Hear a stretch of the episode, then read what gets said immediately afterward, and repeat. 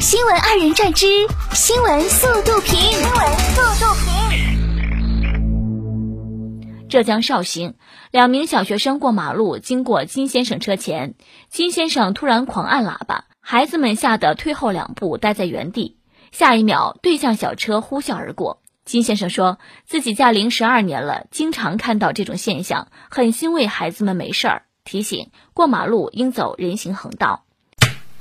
人间有真情，一定要注意安全。二零一五年，苏州一家企业自主研制出了世界上最小的第三代全磁悬浮式人工心脏，重量不到一百八十克，大小和乒乓球差不多。该成果填补了国内人工心脏领域的空白，为晚期心力衰竭患者带来希望，已完成临床试验二十五例。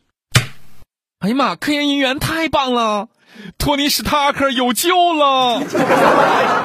近日，一则物理老师向竞赛大神学生请教物理题的视频走红，网友纷纷点赞。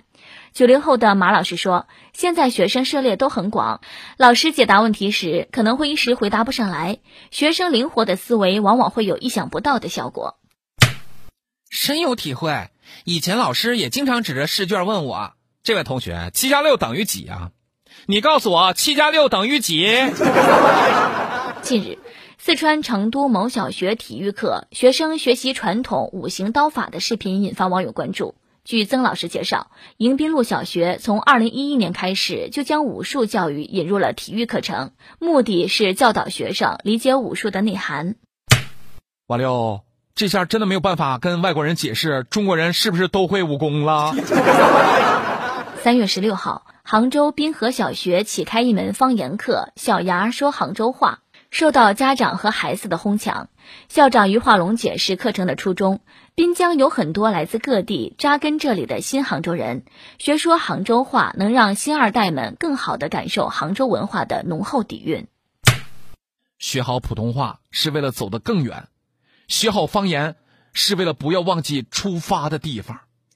三月十六号，云南昆明，据当地媒体消息，市民李女士出行途中鸣笛，一男性摩托车驾驶员误以为向她鸣笛，超车拦住李女士车辆，随后疯狂打砸车窗、掰后视镜，后车窗玻璃被砸破，全程持续一分钟。目前，警方正调查处理中。就这种人啊，只有坐到后悔椅上才老实。新疆一油田公司采气厂位于沙漠腹地，冬季寒冷，狐狸在户外找不到食物时，便来到这里讨食。刚开始，小狐狸还比较拘谨，投喂的次数多了，它们一到饭点儿就出现，还溜进办公室玩耍。啊，原来狐狸也可以撸！日本神奈川县政府十六号发布消息称，确认两名新冠病毒变异株感染者死亡。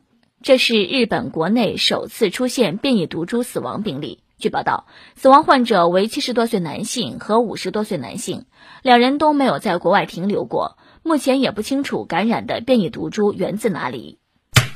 希望疫情早日结束，我们也要做好防护。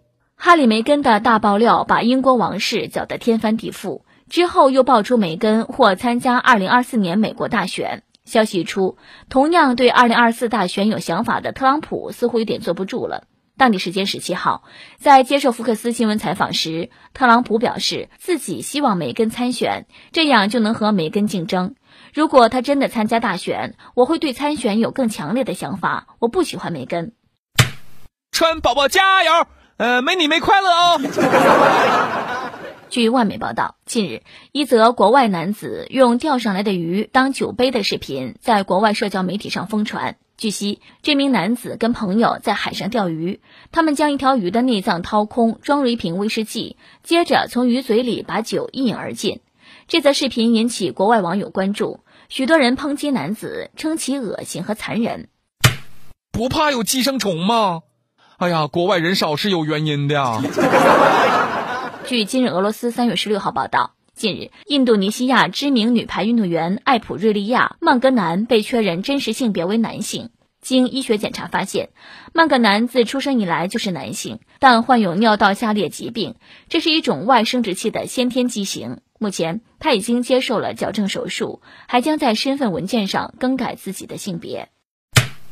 求他前男友的心理阴影面积。